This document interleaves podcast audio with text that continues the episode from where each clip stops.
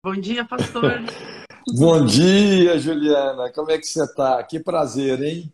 Meu Deus, prazer é meu, pastor. É, eu estou sendo promovida hoje em fazer uma live contigo. Tenho certeza. Porque eu sou sua aluna virtual, sua fã, sua seguidora, aprendo muito contigo. É, você é uma palavra nessa geração que descortina ações das trevas de forma assim espetacular. Então, sou sua fã. Em nome de Jesus, agradeço pela sua gentileza e humildade de estar aqui comigo hoje, pastor. Puxa vida, é um prazer enorme, né?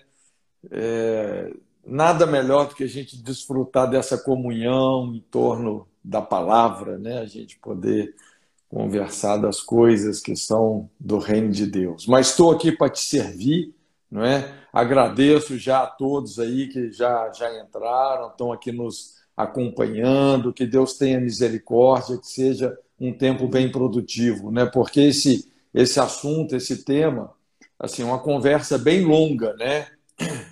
E, e, e eu penso assim também que é uma conversa muito presente, né? Assim, até interessante, Juliana, uma das pessoas que eu é, admiro muito hoje, assim, no, no quadro de comentaristas políticos, né, o Rodrigo Constantino. E o, outro dia eu vi ele falando uma coisa muito interessante, né? A história do, do, do Rodrigo, é, ele antes é, ele era assim ateu e tal, e tem tido um processo de muita aproximação com Deus, né? Mas ele falou algo incrível, né? dizendo assim: olha, toda essa guerra que nós estamos vendo hoje aí não é só uma guerra ideológica, não é só uma guerra política, não é? E ele falou assim: é uma guerra espiritual entre o bem e o mal. E olha, que incrível assim o discernimento dele. É isso mesmo que nós estamos vivendo. Ele conseguiu fazer essa leitura mesmo não, não tendo todo o conhecimento, né? Da palavra de Deus, é verdade. ele consegue ter essa leitura. Meu Deus do céu. Então está muito evidente, né, pastor, essas guerras ideológicas e espirituais. É, eu vou te apresentar brevemente, pastor, mas todo mundo te conhece. Mas eu queria que tu se apresentasse também, falasse do teu trabalho lá na, na Jocum, de Almirante Tamandaré. É, você é líder da Jocum, né, pastor? De Almirante Tamandaré. É, eu sou líder, sou líder dessa base. Jocum, assim, é um ministério muito grande, né, internacional, interdenominacional, e eu sou diretor, é, juntamente com mais dois irmãos, né, que é o José Maurício e o Iago. A gente tem assim uma liderança compartilhada, né? O nosso modelo de liderança lá assim, é bem específico, bem característico nosso, né? se baseia muito ali na Batalha de Refidim, que é exatamente a gente tentar harmonizar três gerações diferentes. Né? Então, eu sou dessa, sei lá, essa geração assim mais Moisés no alto do monte, o Maurício ali, o Arão e o Ur, e o Iago é o cara que lidera mesmo, é o Josué que de fato lidera a base lá. Né? Mas é, é a gente tem um grupo muito bacana, né? Assim, uma das a gente tem vários pontos que a gente pontos expressões ministeriais, né, na base lá em Almirante, né? A editora Jocum Brasil funciona lá, é, mas também a gente funciona como uma faculdade de aconselhamento de saúde, não é, da Universidade das Nações que é um modelo também de funcionamento da Jocum Internacional. Sim, que é uma base que oferece muitos cursos né, de capacitação, tanto para líderes, pais, famílias, pastores, né? Sim. Importante estar à frente de ministério, estar sempre reciclando aí ou aprendendo algo novo. E foi numa dessas oportunidades no Redec, agora em novembro, que eu tive a oportunidade de conhecer pessoalmente, né? Através da Ju Nascimento, da minha amiga. Ela fez essa ponte e para mim é um prazer, porque eu já te conhecia há muito tempo, né, pastor? Eu também é... já te conhecia de ouvir falar. Meu Deus. que benção. Pastor, sem delongas, quero muito aprender contigo sobre esse tema, que é desafiador, como tu introduziste bem. É, nessa última semana, eu ouvi pelo menos umas seis vezes a sua ministração sobre Jezabel, onde você faz o paralelo né, de, do triângulo da tríade do Antigo Testamento com Sim. o Novo Testamento ali, Herodes, Herodias e João Batista. É, mas, assim, para introduzir só o assunto, eu acredito que se você algum dia, se alguém de nós algum dia foi chamado de jezabélico, é porque isso com certeza não presume um elogio, né?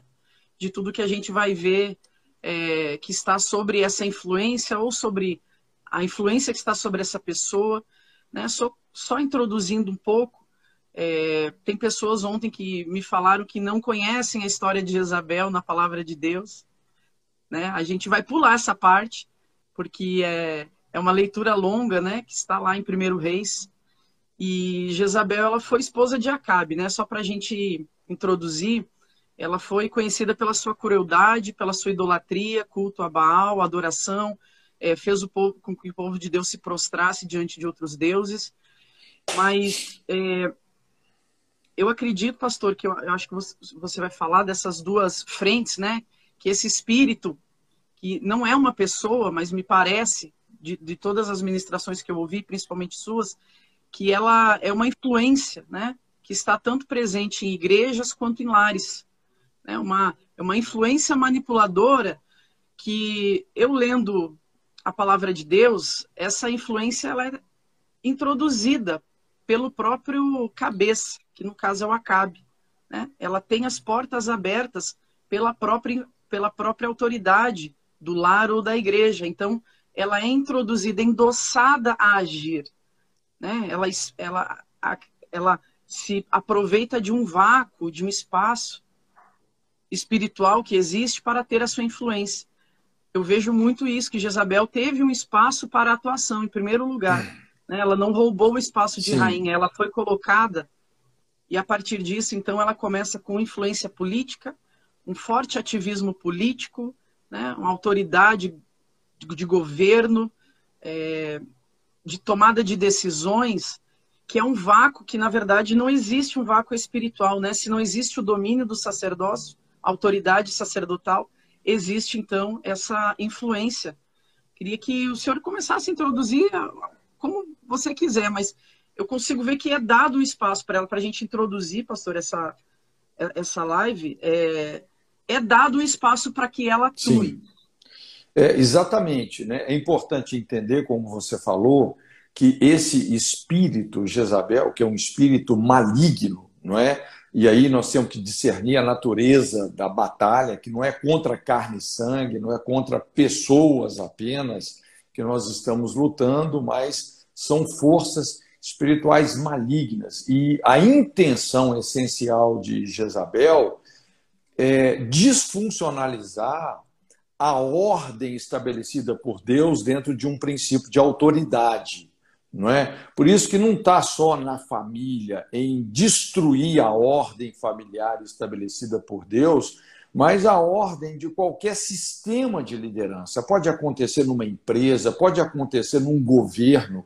Quando nós olhamos hoje aqui no Brasil, é, o que está acontecendo é, é, é, todo, todo esse boicote que existe ao exercício até da presidência, a gente observa que é esse espírito mesmo, não é que é, é disfuncionalizar o princípio de autoridade, né? uma inversão de papéis, uma desordem nesse sentido, e os prejuízos disso são enormes, porque a partir do momento que você destrói a ordem divina, aquilo que é profético, aquilo que é de Deus, aquilo que, que faz as coisas funcionarem da maneira correta, não é? Aquilo que obedece à ordem de Deus, quando você destrói isso, rapaz, olha, o, o prejuízo realmente é enorme, né? Eu até gostaria assim de pegar esse gancho, assim, eu eu tenho assim algumas aulas sobre isso, né, em, dois livros, né? Tem essa aula aí inclusive você mencionou que está nesse livro A Face Oculta do Amor. Tem uma outra aula também sobre o espírito Jezabel que está nesse livro Cura e Edificação do Líder, né? Mas é, já, já que você mencionou essa essa parte aí que eu chamo aí o esquema Jezabel do Novo Testamento, eu acho que seria legal a gente é, tentar fazer um insight sobre isso, um resumo aqui, um apanhado, não é? Porque assim é um assunto muito longo, mas é para a gente, aqueles que estão nos ouvindo, realmente assim poder ter uma referência melhor, né? É, eu, eu posso ir falando aqui qualquer coisa, tá, Juliana? Você querendo interromper, acrescentar, você tenha toda a liberdade, tá bom? Pode se falando, deixar, eu vou falando, né? Pode ir falando. É, inclusive, assim, eu vou é o que eu tenho aqui, vou até ministrando do próprio livro. Depois, se o pessoal quiser ter esse conteúdo, dá uma olhadinha nesse livro lá, A Face Oculta do Amor, né? tem lá na nossa editora, que é editorajocum.com.br. Mas é, veja bem, é, como você também é, bem colocou, né, a gente observa aí esse tripé, não é, é que é, começa aí com o profeta. Então, normalmente você tem um profeta, não é? aquilo que é profético, aquilo que é divino, e que é, é esse, é, esse espírito maligno é, intencionalmente quer destruir. Não é? Nós vamos ver que Jezabel não suporta, odeia a voz profética, odeia aquilo, é, a correção de Deus, aquilo que Deus quer fazer de novo na face da terra. Né? Então, o primeiro elemento do que a gente chama o esquema Jezabel, porque não é só um espírito, é um esquema, tá? É um esquema para é, é, não deixar funcionar a, a ordem de Deus nos relacionamentos e principalmente no princípio de autoridade.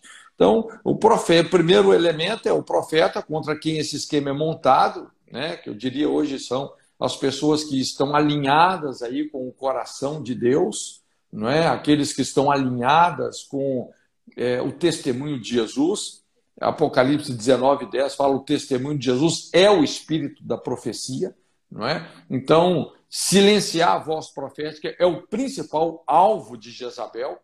Um, uma outra parte desse esquema seria aí um, um, homem fraco, né? E esse homem fraco é alguém que está ocupando uma posição de liderança. Quando eu falo um homem fraco, estou falando de uma pessoa moralmente débil, uma pessoa é, que negocia valores, uma pessoa que não tem é, fundamentação na verdade, não é? uma pessoa que se vende muito facilmente mas que está numa posição assim, uma posição de guardião, de líder, de pastor, não é, de pai de família, é, uma posição estratégica na sociedade, é, e, ou seja, uma pessoa é, que, apesar de ocupar uma posição de poder, é, ela, ela manipula o que ela quer, se deixando ser manipulada não é? Interessante lá em Apocalipse 2, quando Jesus escreve a igreja de Tiatira, ele, ele fala ao anjo da igreja de Tiatira, e Jesus está confrontando o pastor dessa igreja, dizendo assim: Tenho contra ti que toleras Jezabel, mulher que se diz profetiza. Então veja bem, quem está mais em xeque aqui não era nem tanto aquela profetisa lá, né, que incorporou esse espírito de Jezabel, mas esse pastor que tolerou, que tolerou. Eu tenho dito muito é, hoje assim sobre a importância de como igreja, principalmente nesse momento tão estratégico da política brasileira, nós temos que reaprender não é a indignar, protestar. Nós nos tornamos evangélicos não protestantes, nós perdemos a voz profética não é? E, e, isso é sinal também que nós, os nossos ouvidos não estão muito próximos da boca de Deus. Mas, e aí a gente começa a tolerar Jezabel, a gente começa a ter uma postura passiva. Então, veja bem, você tem o profeta, você tem esse homem fraco, e aí, vamos dizer assim, entre aspas, né, uma mulher forte. Mas é importante entender que o que está em jogo aqui não é assim a questão sexual, tá? Pode até ser em alguns casos, mas não é a questão sexual, ser homem, ser mulher, porque é, uma, uma mulher que está numa posição estratégica pode ser o Acabe, pode incorporar o espírito de Acabe, não é? Como e vice-versa. Mas no caso aí, né, de, do esquema é, é, Jezabel no Novo Testamento, a gente tem uma mulher forte, no caso aí a Herodias, né, uma falsa profeta, inspirada por vanglória, com requintes de religiosidade, Normalmente essas pessoas são muito, muito carismáticas, é, essencialmente dominadoras, né? E esse espírito muitas vezes se infiltra no corpo e usa a posição que ocupa para se impor, não é? E o objetivo é destruir realmente aquilo que é profético, aquilo que é divino. Então, assim, é, o que a gente pode até fazer aqui, é, como eu disse, para a gente ser bem objetivo, a gente vê é, as características, né, que é o que eu faço aí nesse estudo. É, a gente poder caracterizar esses três personagens que compõem o que a gente define aí biblicamente como sendo o esquema de Jezabel. Né? A gente pode começar aí pelo profeta, porque eu penso que hoje nós temos um vácuo profético, não é? A gente tem um evangelho, infelizmente, assim muito superficial, não é? Muito voltado só assim é, para as necessidades humanas, é, sei lá, a gente tem um evangelho muito triunfalista que promete mundos e fundos sem dar os subsídios necessários para que essas promessas realmente se cumpram. Então, hoje, olha, está fazendo falta realmente a gente ver esses, essas pessoas assim, esses reformadores. João Batista, ele foi não só um profeta avivalista, mas literalmente um reformador, um cara que fez uma terraplanagem no mundo espiritual, o cara que preparou o caminho para o avivamento em pessoa, que foi Jesus, não é? Inclusive, Jesus reconhece João Batista como, assim, ele fala isso, mais do que profeta. O que, que vocês saíram a ver um profeta? Não, mais do que um profeta, não é? Quer dizer, ele não era um, uma pessoa, assim, um caniço agitado pelo vento, uma pessoa trajada de vestes finas, não. Né? Era uma pessoa totalmente comprometida com a voz de Deus. Então, a primeira característica de um verdadeiro profeta, ele vai restaurar a mensagem do arrependimento, né? Lá em Lucas 3:3 a gente vê isso como que João ele percorria toda a circunvizinhança do Jordão, pregando o batismo do arrependimento para remissão de pecados. Então, era um cara que trouxe uma consciência muito clara do pecado. Né? Então, sem arrependimento, não há novo nascimento, sem novo nascimento, não ocorrem as mudanças, sem mudanças, não há vida espiritual. Tudo começa com uma mensagem profética de arrependimento. Então, o profeta tira o povo de cima do muro, né? Ou é Deus ou é Baal. Esse foi o clamor de Elias diante do povo. O profeta leva as pessoas a tomar uma posição radical em relação às suas vidas para com Deus. Né? Então, ele vai restaurar o altar do arrependimento, porque sem arrependimento nós vamos continuar a ser esse povo que a Bíblia fala lá, o povo que estava assentado em trevas e os que estavam assentados na região da sombra da morte. Nós vamos ter uma geração acomodada nas trevas. Né? Então, essa é a primeira característica de um profeta de Deus. A segunda característica é que a gente vê de um, um profeta que é odiado por Jezabel, ele vai ser uma voz que clama no deserto. É um cara que rema contra a maré, não é? E o deserto é esse lugar do tratamento de Deus, os momentos mais áridos, os dias mais causticantes, as noites mais frias, onde nós somos provados por Deus, tentados pelo diabo. No deserto, nós aprendemos a depender inteiramente de Deus, não é? é? Então, quando a gente fala assim sobre um verdadeiro profeta, nós estamos falando de uma pessoa que foi aprovada nesse seminário do deserto, essa geração Josué e Caleb, não é? Assim como Jesus também foi conduzido pelo Espírito Santo ao deserto, foram 40 dias, né? O que, em, o que Israel demorou 40 anos, o, o Satanás que Israel demorou 40 anos para vencer, Jesus demorou 40 dias. Mas todo homem de Deus precisa realmente de ser, todo profeta de Deus precisa de ser aprovado na escola do deserto, saber ser uma pessoa apegada às suas convicções, apegada à voz de Deus, que não cede, que não negocia o discernimento e o mover que o Espírito Santo está trazendo. Terceira coisa do profeta é que ele vai preparar o caminho para o avivamento, não é?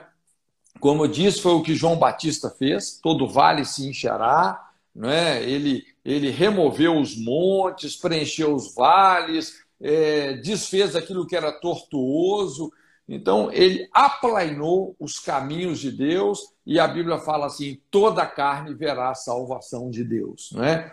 é por isso que o ministério profético ele é tão perseguido pelo diabo, porque ele vai fazer esse aplainamento, essa terraplanagem no povo e no mundo espiritual, permitindo uma manifestação, uma visitação plena de Deus. É, diante de uma sociedade. Não é? Então, a mensagem de arrependimento pregada aí por João abalou não apenas a sociedade, como também as bases do governo nacional de Israel. Não é? O pecado, obviamente, ele gera um crédito de injustiça, ele dá um direito para o diabo agir, e o arrependimento tira esse direito. Então, um arrependimento em massa, não é? causado pelo impacto do ministério de João, abriu caminho para esse avivamento em pessoa que foi Jesus Cristo. Apesar de, de, de, João Batista não ter feito nenhum milagre, mas o ministério de Jesus foi tremendamente sobrenatural. Não é? Inclusive, inclusive. Desculpa, pode tá. falar, pode falar. É, inclusive, quando a gente fala sobre esses pilares do avivamento, essa terraplanagem espiritual, é, Juliana, é importante a gente. É, é, eu, eu quero até destacar isso aqui, esses pilares do avivamento. Se nós queremos não só um avivamento, mas uma reforma, nós temos que é, é, priorizar esses pilares. Primeiro é a restauração familiar, não é? é, essa conversão dos pais aos filhos, dos filhos aos pais. Veja bem como João Batista ele reintegrou as famílias. Milhares de filhos pródigos estavam voltando para os seus pais. Milhares de pais pródigos estavam voltando para os seus filhos. O altar da família, o sacerdócio, estava é, sendo restaurado. Hoje, essa é a grande brecha da nossa geração é essa síndrome da infância desprotegida, é a parábola do pai pródigo, não é? Os, os pais abandonando os, os, filhos, os filhos se rebelando contra os pais. Inclusive, essa é uma das é um dos objetivos máximos é, dessa cultura progressista que está aí, é, é causar conflito entre as gerações, não é? Então, para a gente ter uma reforma, nós vamos precisar de lidar com, com esse espírito de orfandade restauração familiar, não é? é? Também quebrar o espírito de rebelião, que foi o, o, o, que Lucas fala, né? Que, que João Batista fez. Rebelião tem essa mesma raiz da feitiçaria, nesse propósito declarado de fazer do nosso jeito, não é? Ou seja, até Deus tem que ser do meu jeito, não é? Isso é rebelião, é o que a gente observa muito assim as, as pessoas fazendo do próprio ventre o seu Deus. Então, isso está na motivação das pessoas, estabelecendo um estado perpétuo de injustiça. Então, esse mover público de confissão de pecado que o ministério profético de João Batista trouxe, não é? é isso quebrou, afogou o espírito de, de rebelião.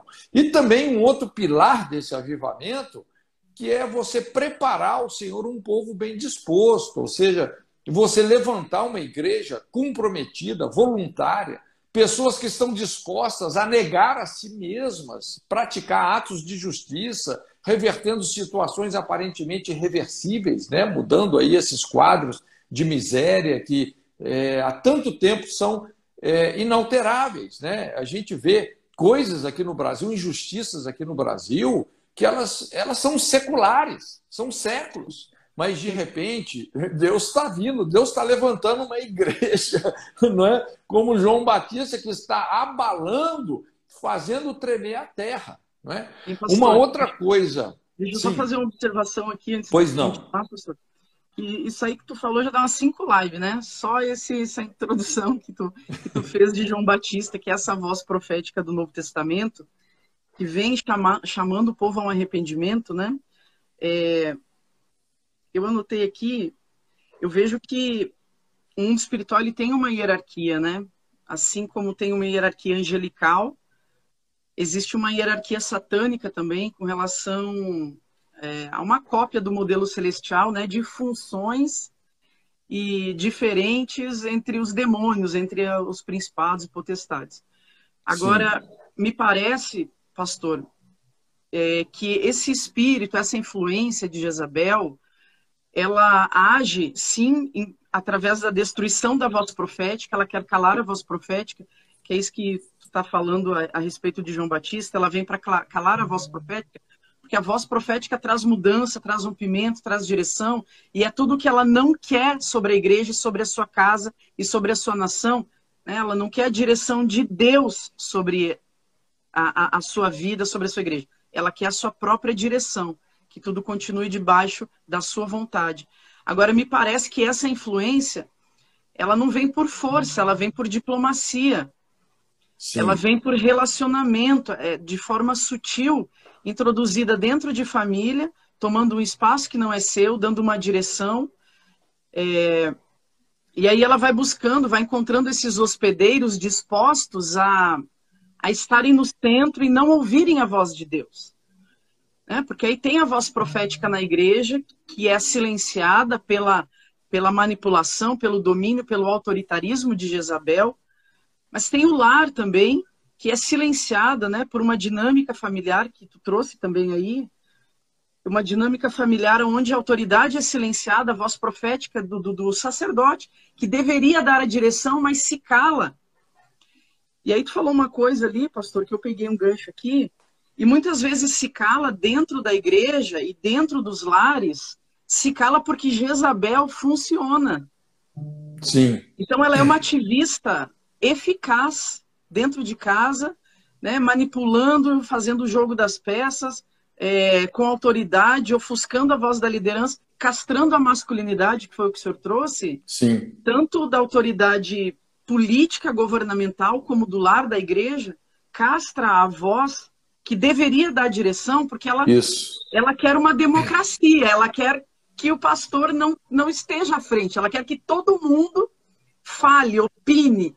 E é isso que a gente está vivendo hoje nesse cenário político. Me corrija se eu estou errada. São os índios tomando conta e não os, o, o cacique, né? É a autoridade distribuída em todas as cidades, em todos os municípios, em, toda, é, em todos os estados, e, na verdade, para calar a voz daquele que deveria dar a direção. Então a gente vê esse cenário armado, né, pastor, em todas as esferas, em casa, na igreja, é, no cenário político, né? E me parece que tem essa cegueira de que Jezabel precisa ficar à frente porque ela é eficiente. Ela vai lá e faz.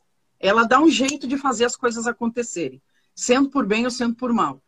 Então é uma, é uma dinâmica, uma funcionalidade maligna mas que parece que é indispensável para as coisas darem certo. Exatamente. Alguém já definiu é, um demônio? O que é um demônio? É um anjo fora do seu lugar. Então, quando um homem, por exemplo, o marido sai do seu papel de marido e se marginaliza, se marginaliza no adultério, na violência, no alcoolismo, quando esse marido sai do seu papel, por exemplo, de ser um pai responsável, supridor, um marido que ama a sua esposa, não é? Que é leal a ela, fiel a ela.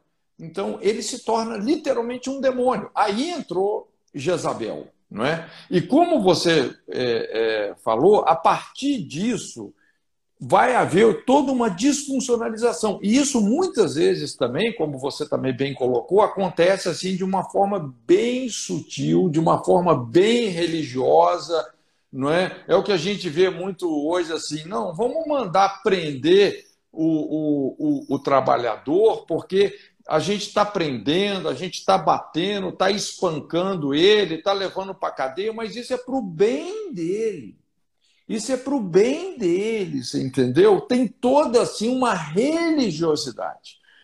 E, inclusive, assim, o próximo ponto que eu ia falar aqui, que é a característica de um verdadeiro profeta, o profeta ele não tolera esse espírito de religiosidade, não é? Religiosidade e avivamento são realidades antagônicas.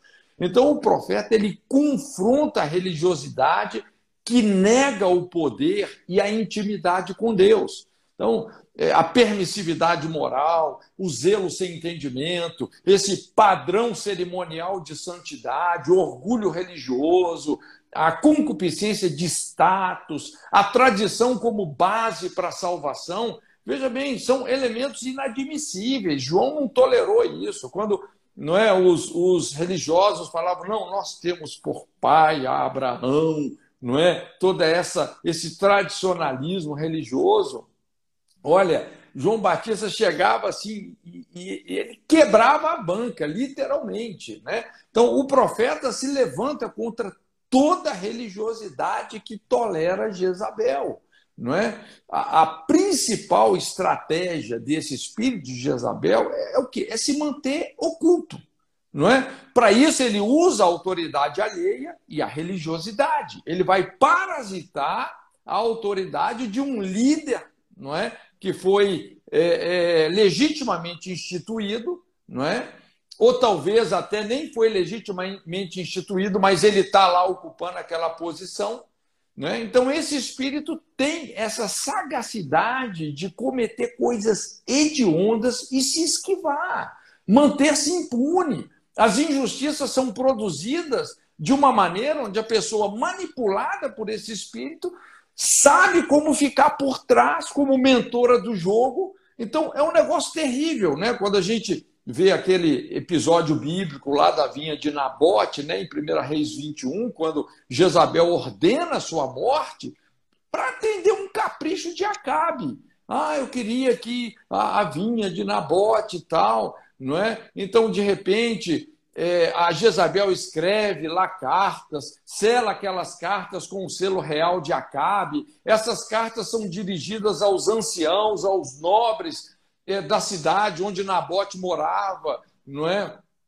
E quando você vai vendo todo esse esquema, ela acaba subornando falsas testemunhas lá, os filhos de Belial, não é? dizendo que o Nabote havia blasfemado contra Deus, havia blasfemado contra o rei. E foi desse jeito que Nabote morreu apedrejado, no requinte da lei, em nome de Deus, com todo o respaldo dos religiosos, tendo sido a sua herança tomada. Onde que Jezabel apareceu em tudo isso? Né? Sendo responsável por tudo, ela não aparece em nada. Então, esse é o seu jogo. E, de repente, chega o profeta, chega Elias e vai levantar a saia de Jezabel, entendeu? Vai mostrar as vergonhas dela. Então, Sim. ela quer a cabeça de Elias. Né? Sim, hein, pastora? É interessante que você está falando aí da religiosidade de Jezabel, né? Ela é tão ativista, fervorosa, né? Que ela, ela introduz Baal e Astarote, né? Para dentro da igreja. Ela introduz a sua cosmovisão.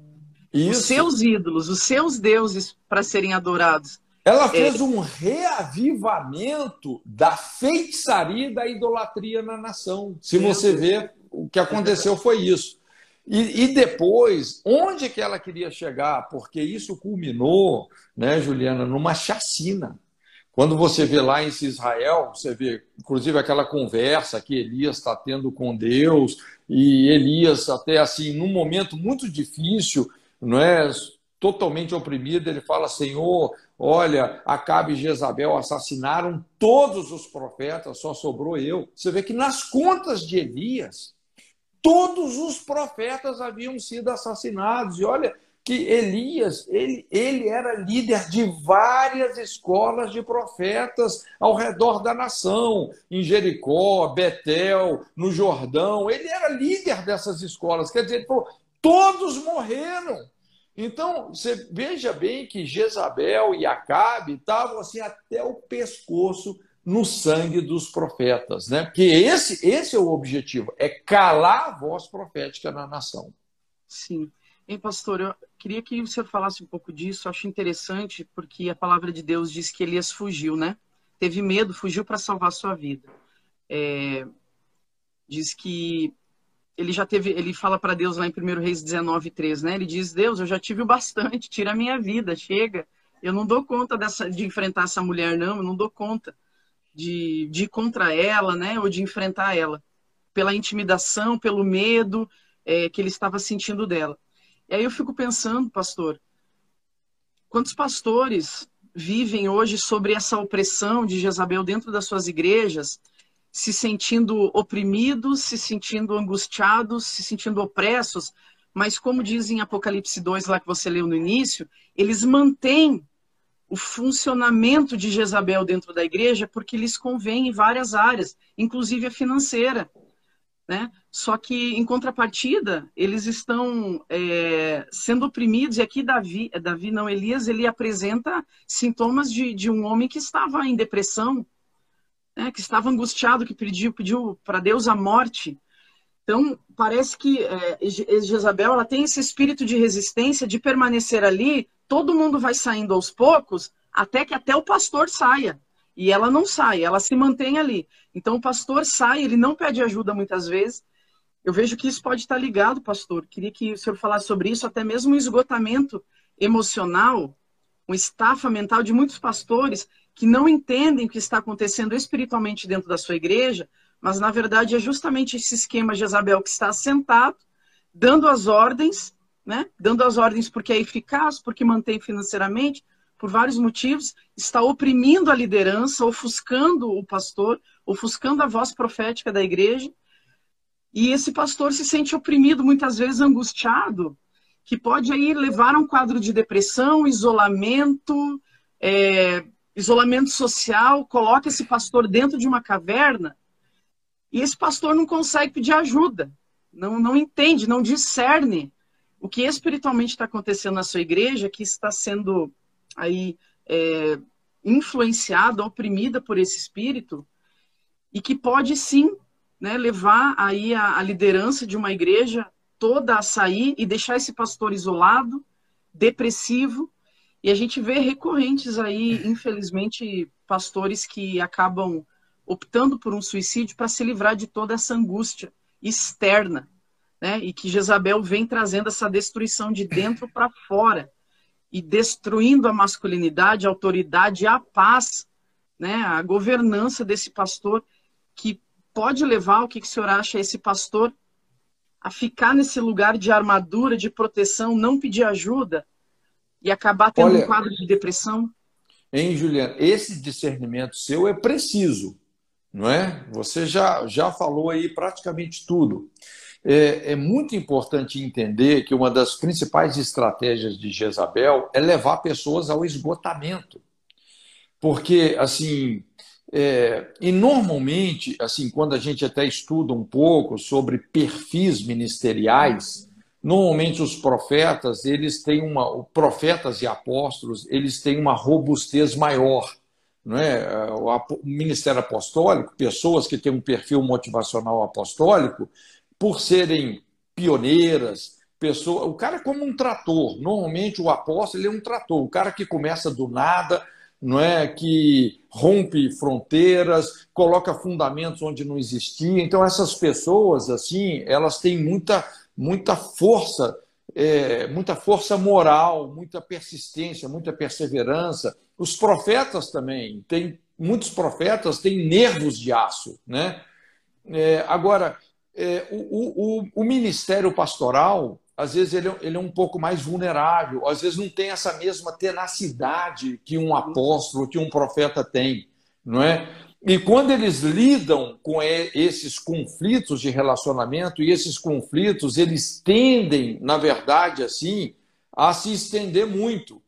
E, e às vezes aquilo pode durar anos, décadas, até que é, culmina num racha terrível da igreja que leva esse, esse pastor ao desespero. Olha, eu já vi muitas vezes esse filme acontecer, né? E a gente sabe que o que mais, vamos dizer assim, baqueia uma pessoa, o que mais nos afeta, né, as coisas que mais nos afetam, as crises que mais nos afetam, é, são crises de relacionamento.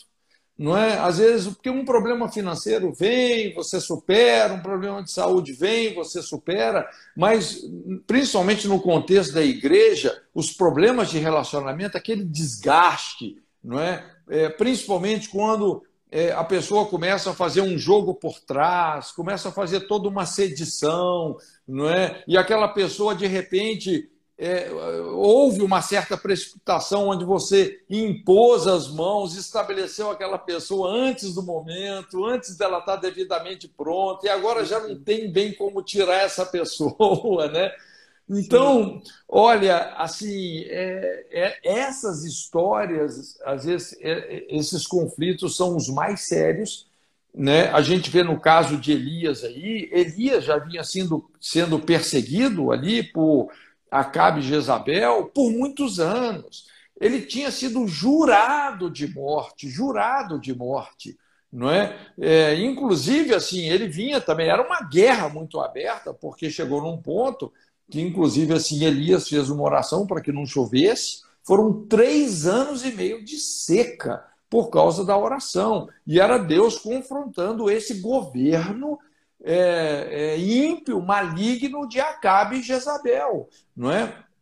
Mas por várias vezes Acabe mandando a sua guarda prender Elias. Veja bem, foi um processo que durou anos, muitos anos, e chegou num ponto que Elias caiu nesse esgotamento, não é? Nesse quadro é, é literalmente o que tem acontecido com muitos pastores, quando eles renunciam o ministério, eles decidem sair do jogo e às vezes até alguns saem do jogo de uma maneira assim mais traumática, tendo quedas morais, sabe, Juliana? Que eu acho que são que são os casos assim mais complicados. E, e, muitos chegam até esse desespero do suicídio, né? A gente vê muitos pastores chegando aí nesse desespero. Então, muito bem colocado. Esse, esse é o quadro mesmo que tem acontecido, né? e, e por trás está essa, é, esse levante, que é um levante altamente demoníaco mesmo. Né? Sim. E aí, Mas, pode falar, pastor. Mas a gente, a gente só definindo aqui, assim, trazendo também para o nosso, o nosso contexto, né? E hoje nós, a igreja brasileira tem uma, uma relevância que a gente precisa de ter assim uma voz em relação não só à igreja, né? Hoje e graças a Deus, Deus tem levantado pastores que não só pastoreiam as suas igrejas, mas pastoreiam as suas cidades, pastoreiam o seu estado, pastoreiam a sua nação, não é? Eu assim, eu, eu pessoalmente, né, eu gosto muito do, do Silas, né? Por várias vezes tenho tenho frequentado esse círculo do, do, do Silas, né? e uma pessoa de ouro, né? E graças a Deus pela voz que o Silas tem, Silas Malafaia tem sido aqui no Brasil. É, pensa num cara que tem pastoreado a nação, é ele. E, e, quando a gente vê João Batista, João Batista era um cara assim, era um cara que se levantava contra os pecados nacionais, não é? é então ele clama contra a imoralidade, contra a idolatria descarada da nação, confronta os governantes, não é? é não perde essa essa posição profética, né? não tem rabo preso com nada. Então, o profeta ele vai abalar as estruturas demoníacas, como o Rodrigo Constantino falou, é uma guerra espiritual, não é? E nós precisamos de assumir esse protagonismo profético, não é? Hoje, infelizmente, assim, de certa forma, aconteceu assim uma uma é, esse um isolamento, né? A gente se isolou muito das áreas de influência da sociedade, mas nós temos que retomar essa posição com Deus, né?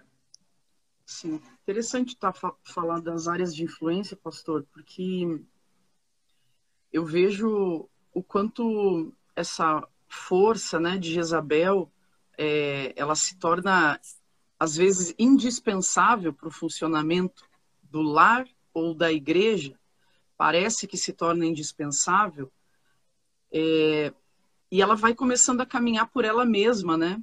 Eu vejo aqui, eu vejo isso muito nítido, pastor. em alguns grupos de louvores. Aqui não estou falando que todos os grupos de louvores estão sob influência de Isabel, mas eu vejo que às vezes é um ministério que anda longe de uma direção do pastor. Parece que é um ministério que anda sozinho dentro da igreja. Né? É, é um ambiente de.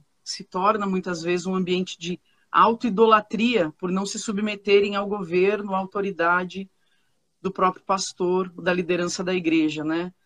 É, olha alguns... só, Juliana, só um parêntese, é muito importante, assim, uma, eu sempre falo, uma liderança, a gente lidera com amor e confiança, não é? Você está numa posição de liderança, puxa, você vai investir nas pessoas, não é? Como Jesus fez, dizendo, fareis as obras que eu faço, e maiores ainda. Você vê que Elias fez um discípulo, Eliseu, com uma unção dobrada dele, que fez o dobro dos milagres que ele fez. Então a gente tem que ter uma liderança generosa, pensando no sucesso das pessoas que nós estamos discipulando, que eles tenham mais sucesso do que nós tivemos. Né? Esse é o grande êxito da liderança e fazer isso com amor e confiança. Mas tem aqueles momentos que realmente é fundamental uma prestação de contas, a gente tem que saber realmente ter pulso firme, não é? E confrontar e eu acho que, às vezes, pelo sucesso que alguns grupos de louvores fazem, muitas vezes, assim, eles, o, quando vê o líder desse grupo, que deveria exercer uma cobertura naqueles momentos necessários, não faz com medo de perder. Aí acaba incorporando o perfil de Acabe, não é? que, na minha opinião, assim, é o aspecto mais importante. Só tem um jeito de você desarticular o esquema Jezabel. E não é lidar com Jezabel, é lidar com Acabe. A chave para desarticular esse esquema tá, é Acabe. O espírito de Acabe tem que morrer. Não é? Quando a gente olha até o que. Como é que Deus é, é, quem que Deus levantou para lidar com a casa de Acabe, com o espírito de Acabe? Jeú, não é? Você vê, primeiro Acabe morreu na guerra, não é? Inclusive quando a gente vê lá a visão do profeta Micaías, quando ele profetiza para Acabe, não é? é, é e, e deixando claro que aquela guerra que ele estava indo não era uma guerra de Deus e que ele morreria, mas mesmo assim ele foi, não é? Quando Acabe morreu, a partir disso, Jeú entra e coloca um fim nesse governo. Mas a grande chave é lidar com o Acabe.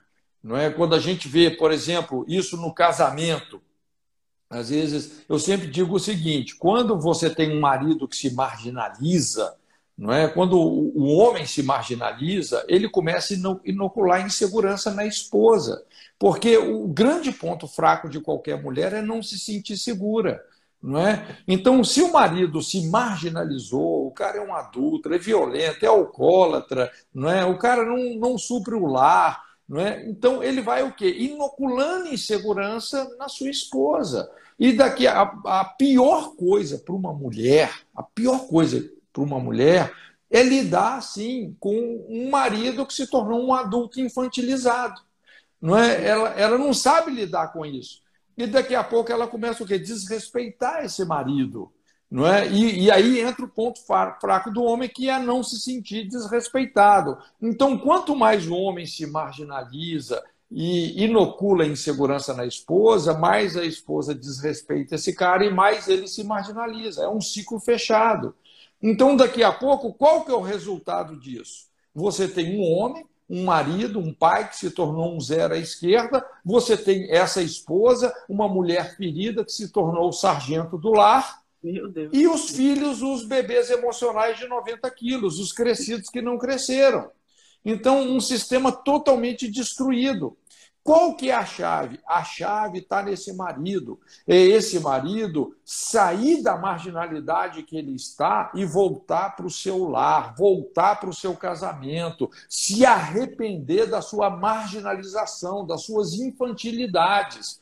Quando um marido ele volta para a sua posição de marido e pai, ele volta para o seu sacerdócio, é impressionante como ele reconquista essa esposa e ele começa a curar o coração dos filhos. Né? Então, a grande chave para lidar aí com o esquema Jezabel é essa pessoa que está na posição legítima de autoridade parar de negociar isso, dando lugar para esse esquema maligno.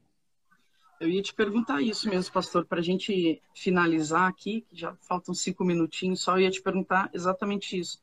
Como que começa a destronar esse espírito? Se confronta, se como que se destrona, como que se desmascara, como que age? Né? Aí você falou, ataca a passividade de Acabe, que pode estar à frente da igreja ou pode estar à frente do lar, dando esse espaço né, para Jezabel funcionar. Então, Acabe tem que aparecer. É... Como que se lida com esse espírito, pastor? Quem está passando por isso agora dentro das suas igrejas e dentro dos seus lares? A gente tem de um lado Acabes, homens passivos, ou líderes passivos, né?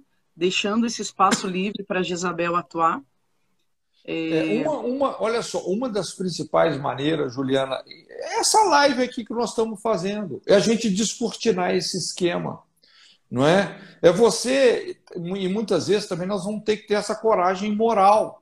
Né? O que, que João Batista fez com Herodes? Inclusive, você vê que João Batista ele tinha audiência de Herodes. A Bíblia fala que Herodes ouvia João de boa vontade. Ele tinha audiência dele. Mas João Batista chegou e colocou o dedo na cara de Herodes e falou: Não te é lícito possuir a esposa do seu irmão. Veja bem que Jezabel, ali, a Herodias, foi capaz de destruir a sua família para parasitar a posição de autoridade do genro, do, do, do Herodes. É? E João Batista chegou e confrontou: olha, não aceita isso, Herodes. E, infelizmente, Herodes não se emendou com isso. Como Acabe né? E esse é o problema, aí que está a fatalidade. A, Acabe, apesar dele ser corrigido trocentas vezes, trocentas vezes, não é? Você vê Elias corrigindo Acabe, Elias corrigindo Acabe, e vem a fome de três anos e meio, e confronta, não é? Quando Elias se encontrava com Acabe, Acabe, Acabe falava, aí vem o perturbador de Israel, e Elias dizia, quem está perturbando Israel é você com seus pecados. O cara não se emendou. E a cabeça dele o que? Rolou. Chega uma hora que realmente assim Deus vai julgar esse espírito. Principalmente quando tem um profeta que confronta, não é como nós tivemos Elias e João Batista. Não é? Deus vai julgar esse espírito. Lá em Atos 12 a gente vê Herodes morrendo, né? É, ele morreu, ele expirou sendo comido por bichos, por vermes, porque não deu glória a Deus. Então, era uma igreja que realmente cumpria o seu papel profético nessa guerra de valores no cenário político da época. E eles não toleraram Jezabel, não toleraram esse esquema govern governamental imposto por Herodes e Herodias. A igreja prevaleceu e continua a crescer. Nós estamos nesse momento aqui no Brasil. Não é? Nós temos exatamente nesse momento. Olha, Juliana, Deus abriu uma janela de graça. Não é o Bolsonaro, entende? A questão não é o Bolsonaro. O Bolsonaro está longe de ser um líder, um presidente ideal. O Bolsonaro só é uma resposta que Deus deu para a relevância da igreja. Nós tivemos dois governos aí, o governo do Acabe e da Jezabel. Né? Quem tem ouvidos para ouça. Literalmente. E é Deus levantou um GU. Bolsonaro só é um GU, um capitão.